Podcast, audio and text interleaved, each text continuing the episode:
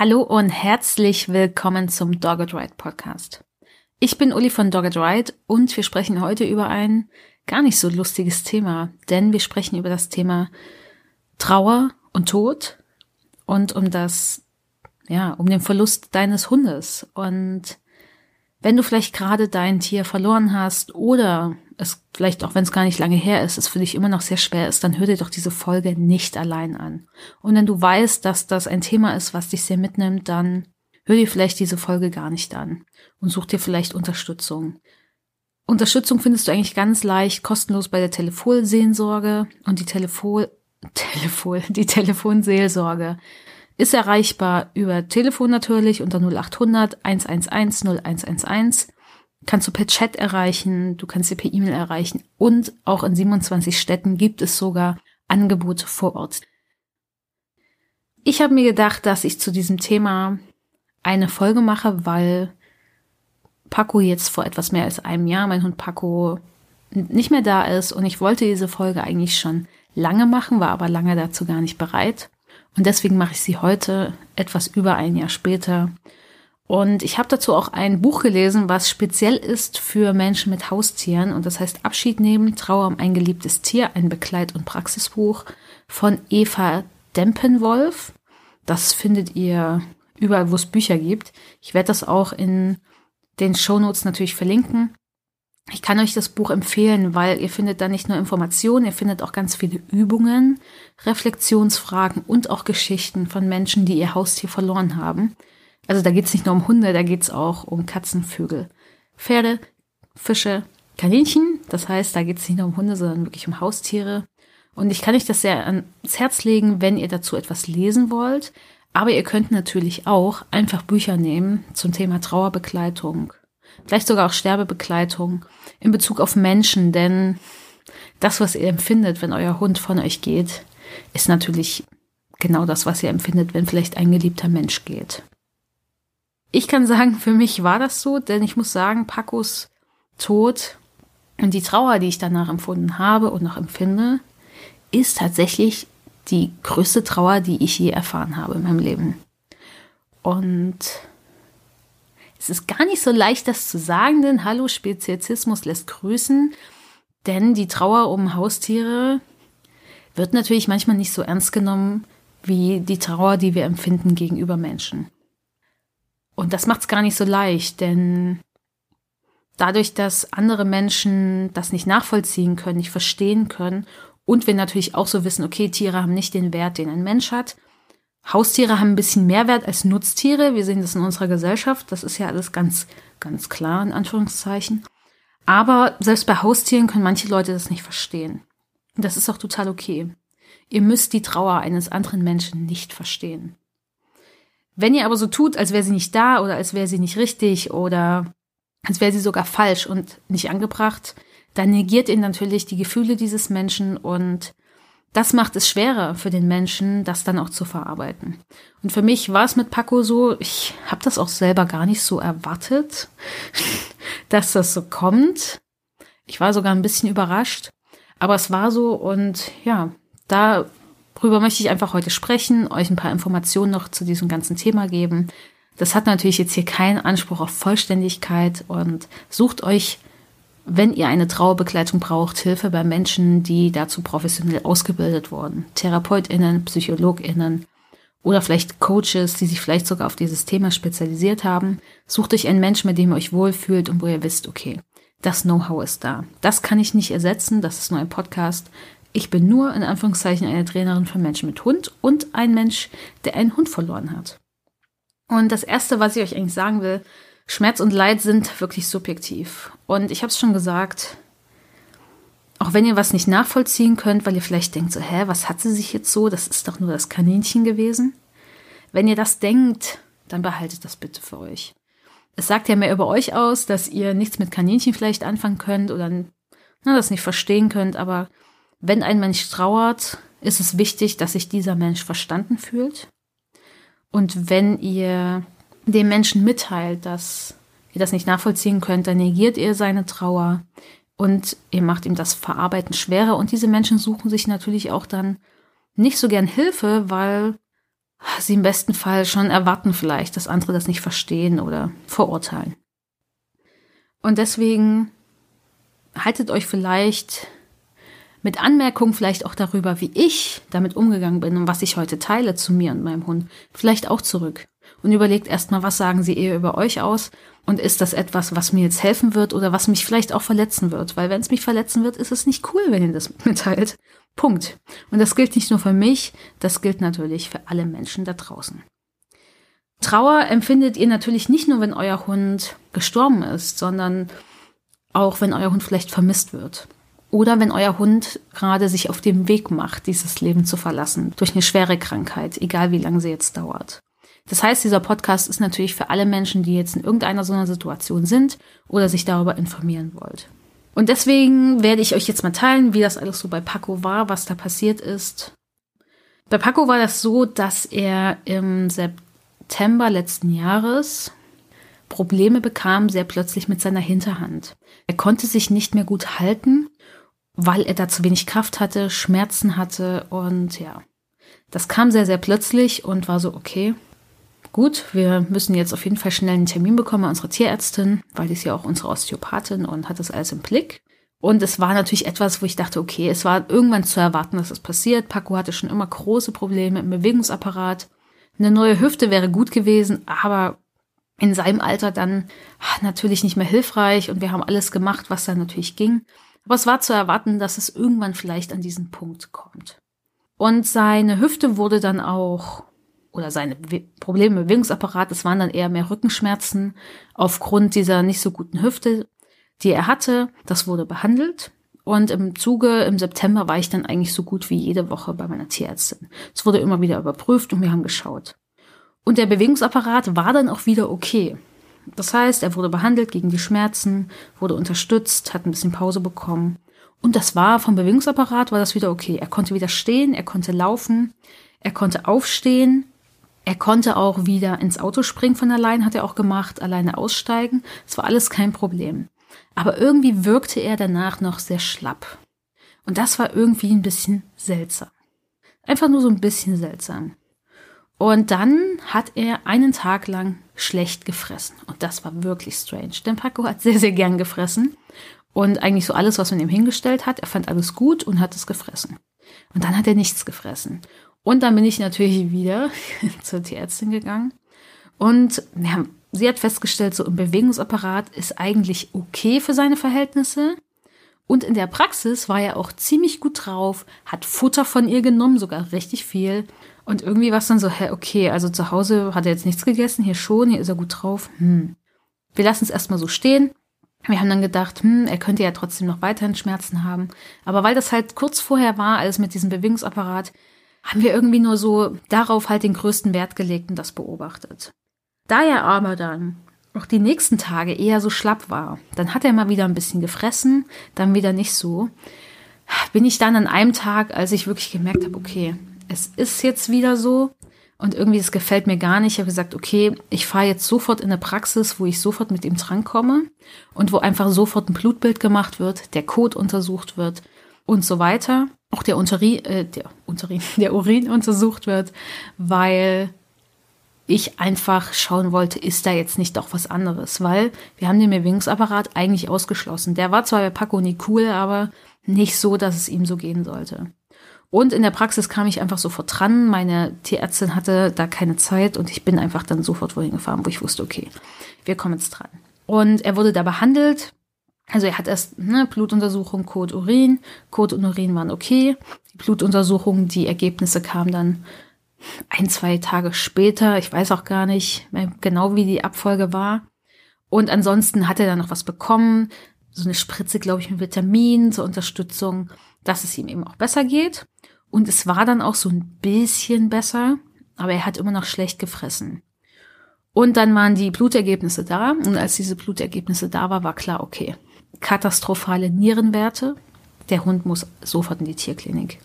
Weil dieser Hund, äh, weil das in der Praxis nicht geht, weil es da nicht behandelt werden konnte und weil die Werte einfach wirklich schlecht waren. Und alle Symptome, die er am Ende hatte, wie mal etwas erbrechen, mal ein bisschen Durchfall, dieses ganze Schlappsein und nicht fressen wollen, alles passte natürlich auch zu dieser Diagnose mit dem Blutbild. Und deswegen sind wir dann an dem Dienstag 18.30 Uhr, als wir eben in der Praxis waren, das erfahren haben, dann sofort in die Tierklinik gefahren.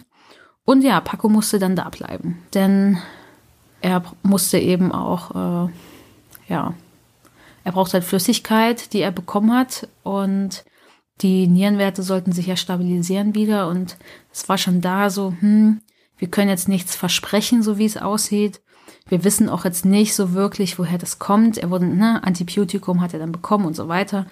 Die ganze Behandlung. Und wir haben ihn in der T-Klinik gelassen. Am nächsten Tag, Mittwoch, gab es dann einen Anruf. Die Nierenwerte, ja, sind jetzt nicht super gut, aber jetzt auch nicht schlechter.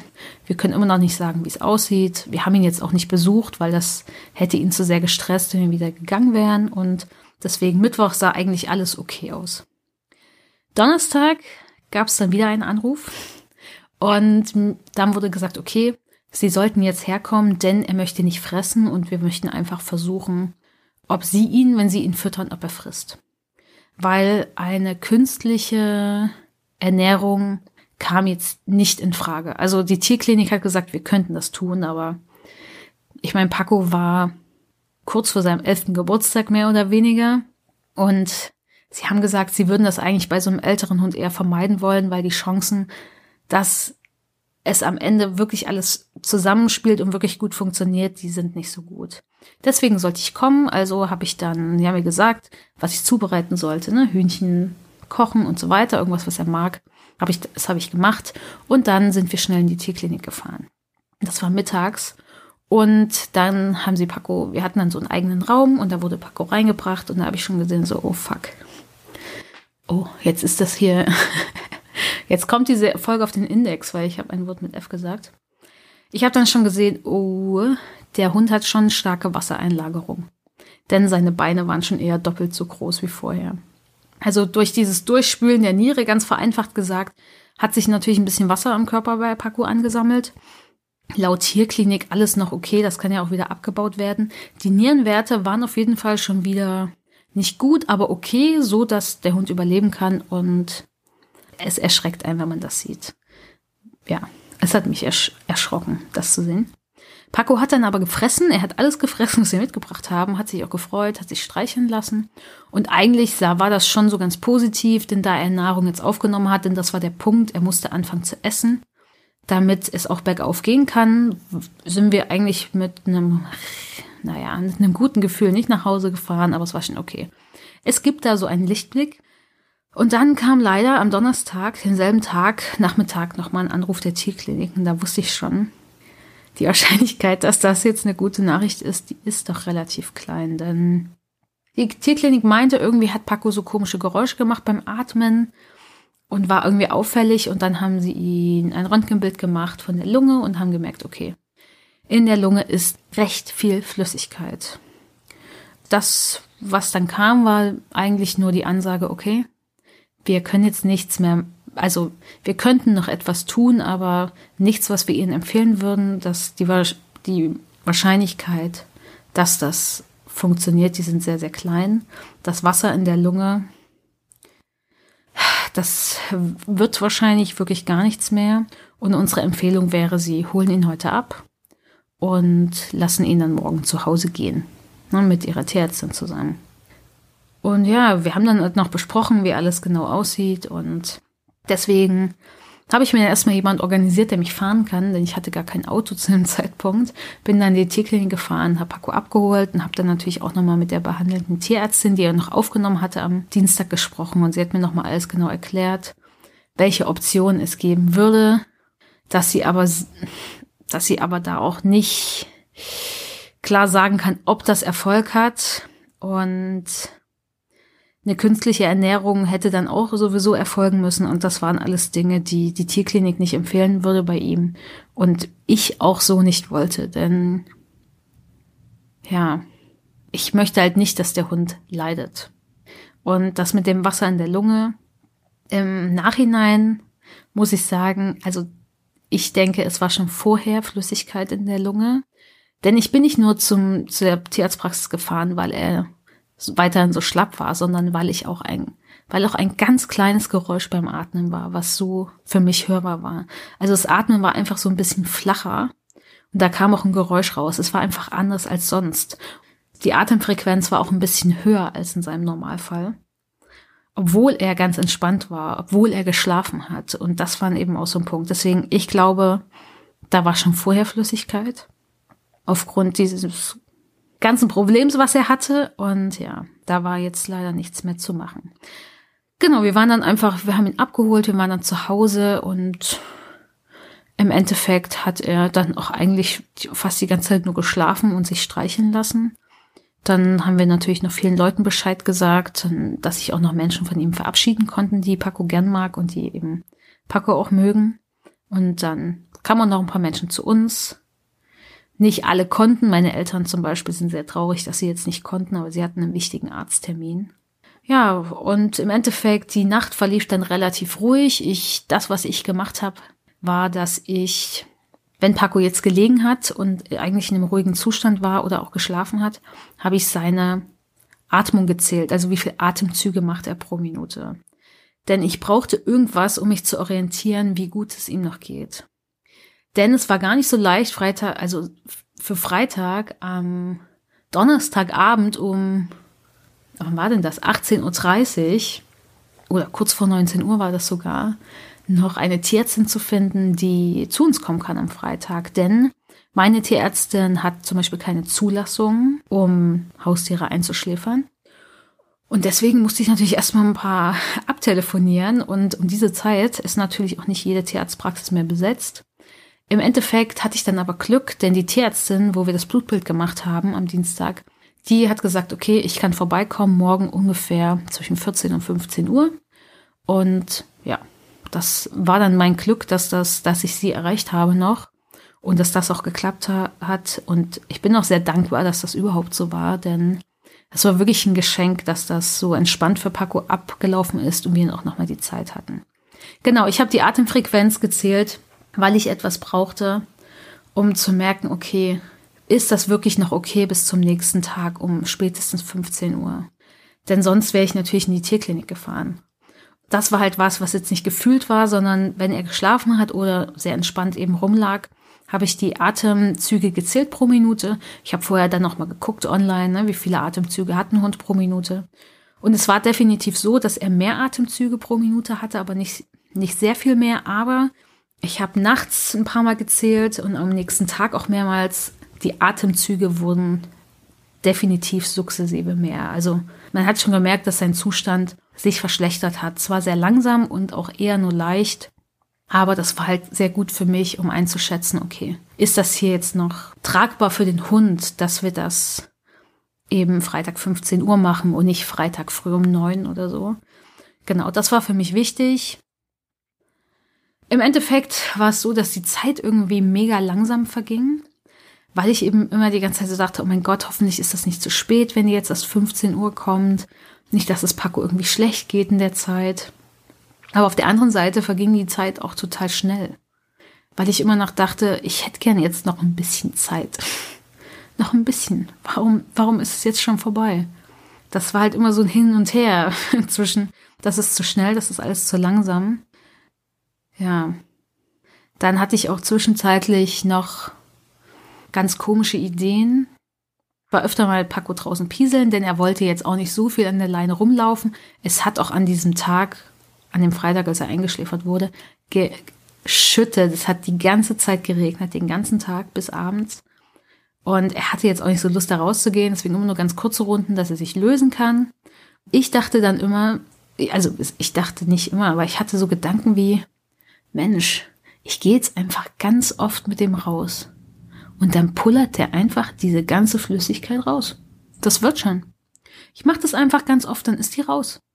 Auf der anderen Seite kam eine Stimme in meinem Kopf, die hat gesagt, was? Das funktioniert nicht. Also das ist nicht logisch. Das kannst du nicht machen. Das geht nicht. Was denkst du da eigentlich? Und ich hatte immer wieder diese Ideen. Und ich äh, werde dann nochmal die Trauerphasen ansprechen oder die Sterbephasen, je nachdem, wie man das jetzt betrachtet. Äh, das war nämlich dieses Verhandeln. Ich könnte doch das und das machen, dann wird das besser. Und ich kann jetzt Menschen auch besser verstehen, die weil das war für mich vorher nicht so klar, die diesen Zeitpunkt des Einschläferns wieder hinauszögern oder den Termin verschieben nach hinten, weil es doch was gibt, woran sie sich klammern können, dass der Hund gerade irgendwie doch wieder ganz fit wirkt oder dass sie den Gedanken haben, dass alles wieder gut wird. Ich kann das jetzt besser nachvollziehen, weil ich hatte auch diese Gedanken, muss aber sagen, dass es einfach mir trotzdem klar war, dass das, was ich gerade denke, irgendwie auch Bullshit ist. dass das so nicht funktionieren wird. Aber sie waren trotzdem die ganze Zeit da. Ja, und dann kam natürlich irgendwann die Tierärztin und es ging dann eigentlich alles sehr schnell, denn Paco hat auch nicht, sagen wir mal so, er hat nicht viel gebraucht, um dieses Leben zu verlassen. Und ja, der Körper war definitiv an dem Punkt äh, zu gehen. Dann haben wir das so gemacht, dass Aski war ja eh die ganze Zeit dabei, der war aber in seiner Höhle, als die Tierärztin da war, weil wir wollten da jetzt auch einfach Ruhe für Paco und Aski hatte jetzt auch nicht das Bedürfnis, da zu gucken, was sie da macht. Und als sie, ne, wir haben sie dann verabschiedet in den Regen und ich habe dann Aski aus seiner Box wieder rausgelassen aus seiner Höhle und er hat dann mal kurz geguckt nach Paco, aber ansonsten war da jetzt eigentlich jetzt keine große Szene des Abschieds oder irgendetwas. Ihr dürft auch wirklich keine Erwartung haben, wenn ihr jetzt mehrere Hunde habt, dass da irgendwas krasses passiert, dass sich jetzt der lebende Hund neben den toten Körper des anderen legt oder irgendwas. Das habt nicht diese Erwartung. Es kann sein, dass der Hund einfach nur kurz guckt und dass ihm das ausreicht. Gebt ihm einfach nur die Chance, das zu machen, was euer Hund eben dann gerade braucht, der noch lebt. Beobachtet das. Das gilt natürlich auch, wenn für andere Lebewesen. Das heißt, wenn geliebte Menschen versterben. Lasst dann auch Hunde Abschied nehmen, aber habt da auch keine Erwartung daran. Und lasst die Hunde das tun, was sie eben dann tun wollen, solange das in einem Rahmen ist, der okay ist. Ich will da jetzt gar nicht irgendwas weiter ausführen, weil das muss nicht der romantische Abschied sein, den ihr euch vielleicht wünscht. Aski hat kurz geguckt, dann war das okay. Wir haben uns dann dafür entschieden, dass wir Pacos Körper in sein Hundebett legen. In sein Hundebett, was, wo wir wussten, das werden wir dann eh abgeben, weil es einfach schon ziemlich alt ist, war auch sein Lieblingsbett aus dem Schlafzimmer und haben dann Paco auch ins Schlafzimmer in das Bett gelegt, denn wir haben uns dafür entschieden, dass wir ihn verbrennen lassen und dass wir ihn aber auch abholen lassen, weil wir, also erstmal, ihr könnt nicht einfach so einen toten Körper transportieren in eurem Auto, eigentlich muss der ja ordentlich verpackt werden und so weiter. Und wir hatten auch keine Lust, uns ins Auto zu setzen und irgendwo hinzufahren. Deswegen haben wir uns geschieden, okay, wir lassen ihn abholen, wir lassen ihn verbrennen. Und das hat aber ein bisschen gedauert, denn die kam dann erst irgendwann so zwischen 21 und 22 Uhr.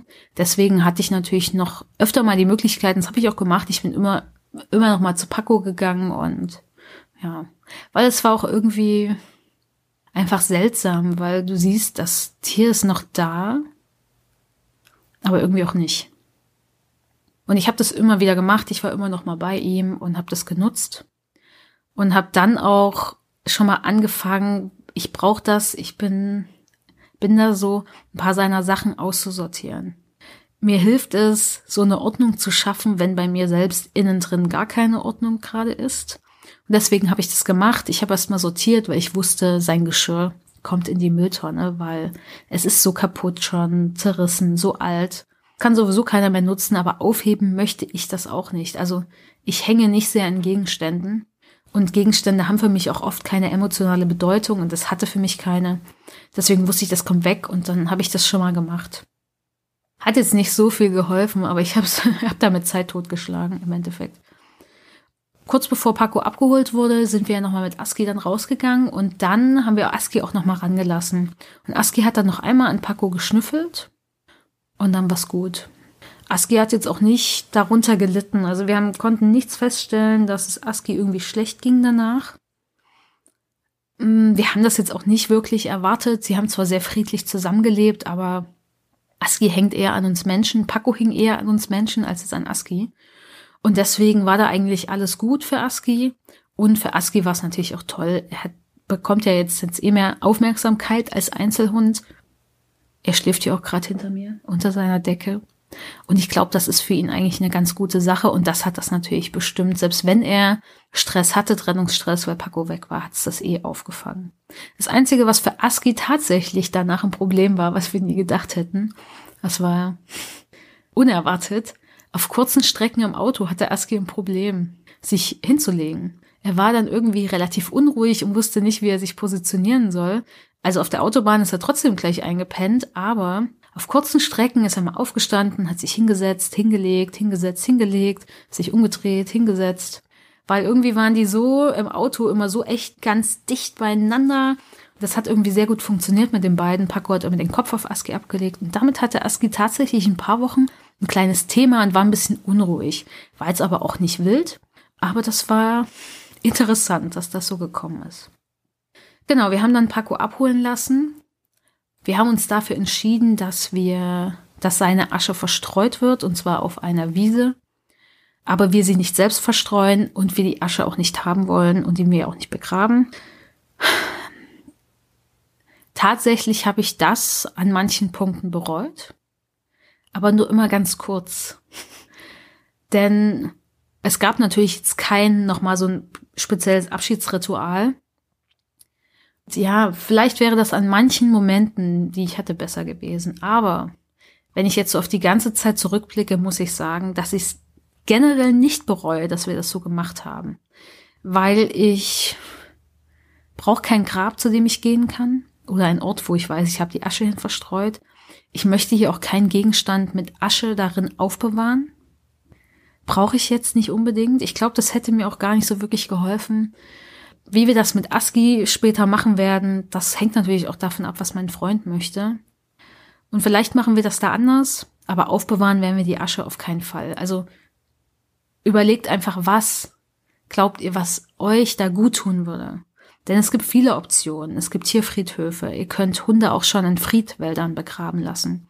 Könnt die Asche in einer Urne aufheben. Ihr könnt die Asche auch verstreuen oder verstreuen lassen.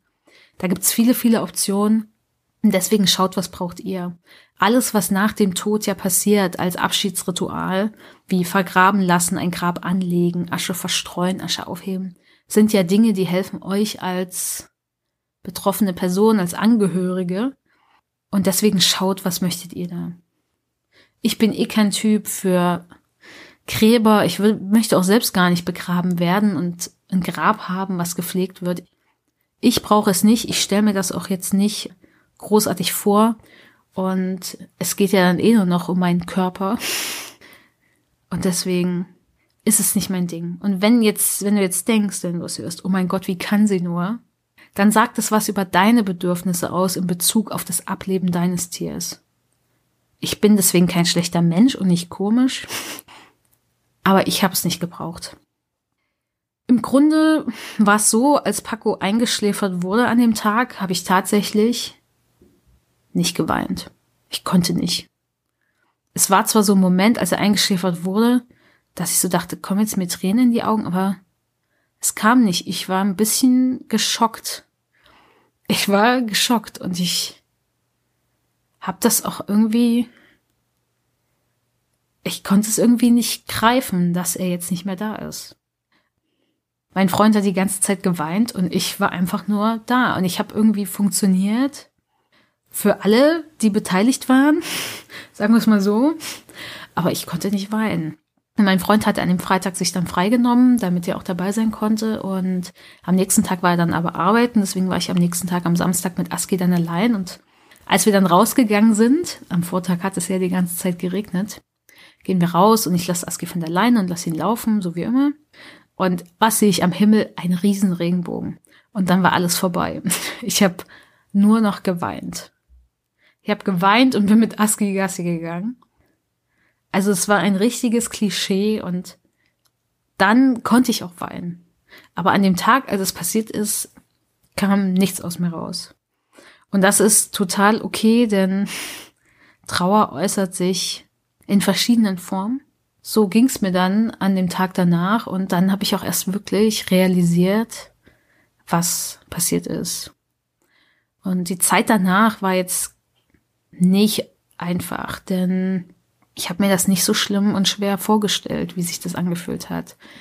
alles, was in dem Alltag bei uns war, erinnert mich an Paco. Jede Sache, die man, die ich gemacht habe, hat mich an Paco erinnert. Das waren so Kleinigkeiten wie, ich habe Aski das Geschirr angezogen und dann bin ich immer bei uns in die Kammer gegangen, wo die Sachen waren, habe Pacos Flexileine in die Hand genommen, um ihn anzuleihen. Und das habe ich noch tagelang danach gemacht. Einfach diese ganz gewohnten Abläufe. Und dann hielt ich die Flexileine in der Hand und mir wurde klar, der Hund ist nicht mehr da. Deswegen habe ich nach ein paar Tagen diese Flexileine weggeräumt, dass ich sie nicht mehr greifen konnte. Denn das hat mir wirklich nicht gut getan. Da so immer so, ach so, ich wurde eh schon durch alles erinnert. Deswegen musste das nicht auch noch sein. Ich habe Paco ständig irgendwo gesehen. Ich habe Paco ständig gehört. Wenn ich jetzt am Küchentisch saß und beim Laptop was gemacht habe, dann konnte ich immer ins Wohnzimmer gucken, habe Paco gesehen. Ich habe so oft dahin geguckt und er war nicht da. Und es war so schräg, weil ich die ganze Zeit dachte, er wäre da. Das, damit kam mein Gehirn irgendwie nicht so klar, meine Wahrnehmung. Es war eine harte Zeit. Ich bin tatsächlich, wird es spannend, wie es mit ASCII ist, denn dass ASCII natürlich noch da war, hat uns geholfen, weil es hilfreich war, weiterhin einen Rhythmus zu haben, weiterhin einen Hund zu haben, um den wir uns natürlich auch kümmern und für den wir da sein müssen auch. Ne, dieser Aski muss rausgehen, Aski braucht Nahrung und so weiter. Das heißt, unser Rhythmus läuft einfach weiter. Du hast natürlich etwas, was dich auch ein bisschen ablenkt, was dir auch nochmal einen schönen Moment beschert. Das heißt nicht, dass diese Trauer einfacher ist, aber ja, du wirst nicht komplett aus dem Leben gerissen. Denn Trauer bedeutet eigentlich, also wenn ein Tier stirbt, bedeutet das ja, dass auch für dich wie ein neuer Lebensabschnitt beginnt. Denn du hast, plötzlich ist dein Leben ohne dieses Tier. Aber du hast ja diese ganzen Erfahrungen, die du mit dem Tier gehabt hast, die ganzen Gefühle, die du für das Tier hattest, die ganzen schönen Momente oder vielleicht sogar auch doofe Momente. All das, du bist ja ein ganz anderer Mensch als vor diesem Hund. Und deswegen beginnt dann ein neuer Lebensabschnitt und in diesem musst du dich erstmal zurechtfinden und doch klarkommen. Deswegen will ich hier nochmal kurz ein Modell von Trauerphasen mit dir teilen. Das ist das bekannteste, was es, glaube ich, gibt, von der Psychiaterin Elisabeth Kübler-Ross. Es sind Trauerphasen, aber auch Sterbephasen, denn Menschen, die sterben oder wenn du erfährst, dass dein Hund sterben wird, geht das natürlich schon los. Die Trauer beginnt nicht nur, weil der Hund jetzt tot ist. Die beginnt schon vorher. Und die erste Phase ist das Leugnen, also nicht wahrhaben wollen. Und als Paco in die Tierklinik kam, haben mein Freund und ich die ganze Zeit ganz überzeugt gesagt, das überlebt er. Paco wird richtig alt. Und wenn der alt ist, wird er uns so richtig nerven. Denn Paco konnte ziemlich gut nerven, wenn es ihm nicht gut ging. Und uns war klar, der wird richtig alt. Also wir haben das gar nicht wahrhaben wollen, dass es zu Ende gehen kann. Dann kommt die Phase der Wut. Und auch die hatte ich, dass ich mich schon gefragt habe, so warum Paco? Warum er? Der hat das doch gar nicht verdient. Als, ne, als ob das andere verdient hätten, aber warum er? Warum? Warum jetzt? Warum er? Was soll das überhaupt? Dann gibt's die Phase des Verhandelns. Das war die, als ich dann dachte, so, ach, das wird schon wieder, ich gehe ganz oft mit ihm raus zum Pinkeln, dann geht die Flüssigkeit schon aus der Lunge und aus seinem Körper. Ja, aber die Beine waren doppelt so dick wie sonst und voller Wasser. Nee, hat nicht funktioniert. Dann kommt die Phase der Depression. Das ist so eine Phase von innerer Leere. Da kommt auch oft Reue, Verzweiflung, aber auch Schuldgefühle. Und ich hatte das auch. Ich habe mich auch gefragt, was wäre, wenn ich viel eher zum Tierarzt gegangen wäre, zu meiner Tierärztin, wenn wir viel eher das Blutbild gemacht hätten. Dann waren noch so Punkte, dass uns schon Monate vorher ist uns aufgefallen, dass Pacos Penis ein bisschen weiter runterhing. Und es ist uns aufgefallen, weil mein Freund und ich, wir haben darüber gesprochen. Und wir haben immer gesagt, ach, der wird alt. Wir dachten, er wird einfach alt und deswegen hängt es eben mehr. Aber 100 pro, ich bin mir wirklich sicher, dass das auch schon Wassereinlagerungen waren. Ich bin mir sehr, sehr sicher. Und natürlich fragt man sich so, warum hast du das nicht gecheckt? Warum hast du das nicht checken lassen in einer Praxis? Du warst ja so oft irgendwie auch, ne? In der Tierarztpraxis, aber irgendwie hast du das nicht überprüfen lassen. Ja, und deswegen kam natürlich auch die Frage so, wie viel Schuld trage ich daran? Was hätte ich jetzt anders machen können? Was wäre, wenn? Und dann gibt's die letzte Phase, das heißt letzte Phase, ich sag gleich, warum das vielleicht nicht die letzte Phase ist, und zwar die Akzeptanz. Das ist der Punkt, wo, ja, man merkt, okay, es ist, wie es ist. Ich finde das jetzt vielleicht nicht toll, aber ich habe es akzeptiert, dass ich jetzt ein Leben ohne diesen Hund führe, dass er nicht mehr da ist und ja, dann kann natürlich auch so ein bisschen Frieden wiederkommen in den Menschen. Das kommt natürlich ein bisschen drauf an. Und das ist jetzt ein Modell von Trauerphasen. Es gibt sehr, sehr viele Modelle, denn das ist natürlich nur Theorie. Theorie, die dir hilft zu verstehen, was vielleicht bei dir abläuft. Das ist eine Theorie, die dir auch Erleichterung verschaffen kann, weil du verstehst, warum du an den Punkt kommst, wo du wütend bist, wo du dich fragst, warum mein Hund? Warum er? Warum nicht ein anderer Hund, der viel älter schon ist oder viel kränker als meiner? Und diese Trauerphasen sind auch nicht dafür da, dass du sie so abarbeitest und Stück für Stück durchgehst. Die treten erstmal immer zirkulär auf, denn die treten, die fangen schon an, wenn der Hund, sage ich mal, nur krank wird und dann gehen sie vielleicht wieder los, wenn der Hund gestorben ist. Dann können, werden sie vielleicht wieder angestoßen, wenn sich der Jahrestag nähert. Je nachdem, wo du stehst. Und diese einzelnen Abschnitte können auch mehrmals durchlaufen werden. Sie treten natürlich auch in unterschiedlicher Ausprägung und Intensität auf. Und wenn du eine Phase überhaupt nicht bemerkst, dass sie da ist, dann war sie vielleicht da, vielleicht auch nicht, vielleicht nicht so stark. Wichtig ist immer, Trauer wird nie vorbeigehen. Aber sie wird sich verändern. Wie schnell sie sich, oh Gott, wie schnell sie sich verändert, ach, das ist natürlich von Mensch zu Mensch total verschieden. Ganz, ganz wichtig ist, und das steht in diesem Buch zum Beispiel von Eva Dempenwolf überall, Trauer braucht Ausdruck. Und du solltest schauen, was dir hilft in diesen Momenten. Denn es gibt natürlich Menschen, die wollen das jetzt nicht mit anderen Leuten teilen. Also ich bin auch eher ein Mensch, ich mache das für mich. Ich möchte jetzt nicht mit allen Leuten darüber sprechen, sagte sie und macht eine Podcast-Folge. Mhm. Aber ich mache die Podcast-Folge jetzt auch fast über ein Jahr später. Es war der 27.09.2019. Und für mich wäre das nicht gegangen. Also ich möchte auch, ich möchte auch nie immer alles aus meinem Inneren mit allen teilen. Das möchte ich nicht. Ich habe selbst Probleme auf Instagram jeden Tag irgendwas zu teilen, weil ja, ich bin eher ein introvertierter Mensch. Das kann auch bei mir bleiben. Damit komme ich gut klar. Ich richte meinen Blick lieber nach innen und mache das mit mir selbst aus. In einem ganz positiven Sinn. Und deswegen, Trauer braucht Ausdruck. Was hilft dir? Brauchst du Hilfe von anderen? Wem, mit wem möchtest du darüber reden? Wie möchtest du darüber reden? Du kannst auch einen Nachruf schreiben auf deinen Hund zum Beispiel. In dem Buch gibt es dazu ganz, ganz viele Übungen, was man da machen kann. Und die sind auch begleitet, weil es ist wie angelegt, wie als würdest du so eine Trauergruppe besuchen mit so verschiedenen Sitzungen. Das kannst du Stück für Stück machen. Du kannst dir auch nur das raussuchen, was dir gefällt. Und das finde ich sehr schön. Ich zum Beispiel habe mehr oder weniger einen Nachruf auf Paco geschrieben, denn ungefähr einen Monat vor Pacos Tod hatte ich ja das Fotoshooting für mein Buch Markertraining.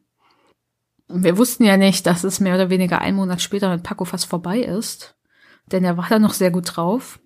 Und ja, deswegen gab es natürlich auch sehr viele Fotos von Paco. Und Paco ist in diesem Buch ja auch sehr präsent, weil alles, was ich in dem Buch Markertraining beschreibe, habe ich mit meinen Hunden gemacht, setze ich im Training ein. Jetzt nicht nur mit meinen Hunden, sondern auch mit allen Kundinnenhunden. Aber deswegen ist Paco natürlich in dem Buch auch präsent. Und ja, so eine Woche nach seinem Tod gab es eben den Punkt, dass ich die Fotos für das Buch auswählen musste. Ich musste mich entscheiden, welche von diesen Fotos sollen jetzt in das Buch. Und ja, das war jetzt nicht so einfach, die alle auszuwählen, sich anzugucken. Und dann habe ich auch mit dem Verlag kommuniziert und habe gesagt, hey, pass auf, Paco ist gestorben. Und irgendwas müssen wir jetzt auch machen, weil ich möchte nicht, dass dieses Buch erscheint und in dem Buch nicht am Ende irgendwie klar ist, okay, dieser Hund lebt nicht mehr. Weil irgendwie fand ich das jetzt nicht so cool und ich wollte jetzt auch nicht, dass da Nachfragen nach ihm kommen, weil ich möchte jetzt nicht unbedingt von Menschen, die ich gar nicht kenne, auf Paco angesprochen werden, um was er so macht weil irgendwie damals wäre das für mich ganz unangenehm und gewesen. Das wollte ich einfach nicht. Und deswegen gibt's einen Nachruf im Buch äh, für Paco und das ist auch sehr, sehr schön. Das hat mich gefreut, dass das möglich ist, dass wir das so einbauen konnten und das war auch an sich ein sehr, sehr guter Abschluss für das Buch. Also wenn ihr das Buch habt, dann werdet ihr es wahrscheinlich wissen, dass da ganz hinten ein kleiner Nachruf für Paco ist. Denn Paco ist auch einfach der Grund, warum dieses Buch erschienen ist, warum ich jetzt hier sitze und diesen Podcast mache. Und deswegen ist er einfach super wichtig für Dogged Ride, für mich und für die Arbeit, die wir bei Dogged Ride mit unseren Kundinnen natürlich machen. Genau, und dann gibt es noch einen Punkt, über den ich sprechen will, die Frage, wann ein neuer Hund einziehen soll. Denn wir bekommen ganz oft die Frage gestellt, wann holt ihr euch denn wieder einen zweiten Hund? Ja, und wir werden uns jetzt erstmal gar keinen zweiten Hund zulegen, denn erstens, Aski mag es sehr gern mit uns allein. Wir mögen das mit einem Hund sehr, sehr gern. Wir wissen ja, wie es mit drei Hunden ist, mit zwei, ist auch mit einem Hund. Es ist alles wirklich sehr, sehr easy in unserem Alltag und das wollen wir erstmal beibehalten. Denn Aski kommt super gut zurecht. Aski kommt sehr, sehr gut mit schwierigen Situationen mit Hunden und so weiter zurecht. Und wir wollen jetzt erstmal nicht mit einem neuen Hund wieder von neuem beginnen, weil das wird auch für Aski dann alles aufregender. Denn wenn wir jetzt mit einem neuen Hund trainieren, wird Aski da auch mitmachen wollen. Und Aski genießt jetzt einfach seine hoffentlich noch vielen letzten Jahre. Und das finden wir einfach irgendwie schön und wir kommen halt gut zurecht und sind auch so sehr entspannt und haben deswegen auch ein bisschen Raum auch mal für andere Sachen. Das war einfach vorher auch mit Paco und seinen ganzen gesundheitlichen Themen, die er ja immer mal hatte, gar nicht so einfach. Und das genießen wir jetzt einfach mit Aski. Und da Aski auch nicht oft allein ist, wir das alles gut einrichten in unserem Leben mit ihm, finden wir das jetzt gerade ganz schön. Das Einzige, was natürlich mich dazu bringen würde, einen zweiten Hund dazu zu holen, ist natürlich schon der Gedanke, dass Aski irgendwann auch geht. Und dass es natürlich dann viel netter ist, wenn dann noch ein anderer Hund da ist. Aber wenn das der einzige Grund ist, warum ich mir jetzt einen zweiten Hund zulege, dann finde ich das nicht ausreichend. Ich finde es nicht ausreichend, nur damit es mir oder uns dann vielleicht, vielleicht ja nur ein bisschen besser geht, das zu verkraften. Aber ja, das ist, steht für uns jetzt gar nicht an. Und deswegen überlegt halt wirklich, kann euch ein zweiter Hund wirklich helfen? Wann zieht er ein? Denn wenn ihr den neuen Hund mit eurem alten Hund ständig vergleicht, wird das nicht hilfreich sein. Das wird zu Frust führen, das ist nicht cool für den neuen Hund. Vielleicht seid ihr auch nicht in der Lage, dann stressige Situationen mit dem neuen Hund zu bewältigen.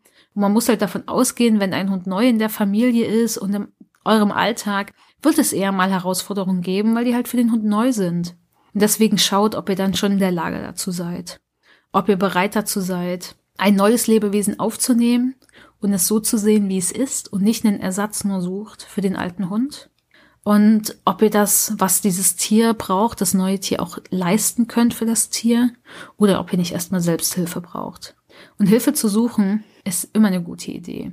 Denn genau dafür sind Therapeutinnen und Psychologinnen da, euch in solchen Situationen auch zu begleiten, euch Hilfestellung zu geben, euch gute Fragen zu stellen, euch anzuregen, auch darüber nachzudenken, was euch gut tun könnte. Deswegen nutzt so etwas, wenn ihr krankenversichert seid und die meisten Menschen in Deutschland sind das, dann nutzt das, denn die gesetzliche Krankenversicherung und auch die private zahlt natürlich den Besuch von TherapeutInnen, wenn sie kassenärztlich zugelassen sind natürlich, aber das findet ihr alles online, deswegen nutzt diese Angebote, denn ja, sie können euch helfen, diese Dinge zu verarbeiten. Und gerade wenn ihr merkt, dass ihr suizidale Gedanken habt, ist es umso wichtiger, mit einem professionellen Menschen darüber zu sprechen, der euch begleiten kann, Hilfestellung geben kann und euch helfen kann. So, da jetzt schon eh fast 50 Minuten rum sind, denke ich, dass diese Podcast-Folge zu Ende gehen darf. Und ihr wisst, ich habe manchmal gekichert, ne, als ich das hier aufgenommen habe. Lachen bedeutet nicht, dass das lustig ist. Lachen bedeutet auch, dass mal was unangenehm sein kann. Es ist ein Übersprungverhalten in manchen Fällen auch. Ich versuche dieses Thema auch eher locker anzugehen. Vielleicht auch mal mit Humor, obwohl ich war es, glaube ich, nicht lustig. Aber zumindest versuche ich da nicht so ranzugehen und hier nur zu sitzen und zu weinen. Deswegen ist es meine Art, damit umzugehen. Und nochmal, die wird bei jedem Menschen anders aussehen. Ich will euch noch einmal sagen, wie das Buch hieß. Und zwar Abschied nehmen, Trauer um ein geliebtes Tier von Eva Dempe-Wolf. Wenn ihr euch das besorgen wollt, gibt es überall, wo es Bücher gibt. Ich verlinke euch das auch nochmal, denn da gibt es viele schöne Übungen darin und Reflexionsfragen die euch unterstützen können. Ansonsten sucht euch eine Trauerbegleitung vielleicht vor Ort oder auch nutzt dafür natürlich die sozialen Medien. Denn Es gibt auch Menschen, die sind vielleicht gerade in einer ähnlichen Situation wie ihr und wollen vielleicht darüber sprechen. Ihr könnt schreiben, schaut vielleicht mal nach Facebook-Gruppen oder auf Instagram nach Menschen, die gerade was ähnliches erleben oder auch erlebt haben und die darüber sprechen wollen, sich austauschen wollen. Denn das kann euch natürlich helfen, wenn dann ein Mensch ist, der versteht, was ihr gerade durchmacht. Okay, dann wünsche ich euch noch einen wundervollen Tag. Hoffe, dass ihr gut drauf seid, auch wenn diese Folge vielleicht nicht so ein witziges Thema hatte. Und wir hören uns auf jeden Fall in der nächsten Folge wieder. Und ich kann euch sagen, in der nächsten Folge geht es um, in den nächsten beiden Folgen geht es um das Thema Hunde aus dem Tierschutz oder Tierheim. Und ja, ich würde mich freuen, wenn ihr wieder dabei seid, wenn ihr die Folge teilt, denn ihr müsst diese Folge teilen, damit andere Menschen sie hören, die vielleicht in der Situation sind und das gerade hören müssen und brauchen. Und damit ihr vielleicht vorbereitet seid auf den Tag, der irgendwann kommen wird. Die Lebenserwartung von Hunden ist ja kleiner als die von uns Menschen und deswegen werdet ihr vielleicht ein, zwei, drei oder sogar mehrmals in eurem Leben euch damit befassen müssen. Deswegen teilt die Folge gern. Ich wünsche euch alles Gute und bis bald. Ciao.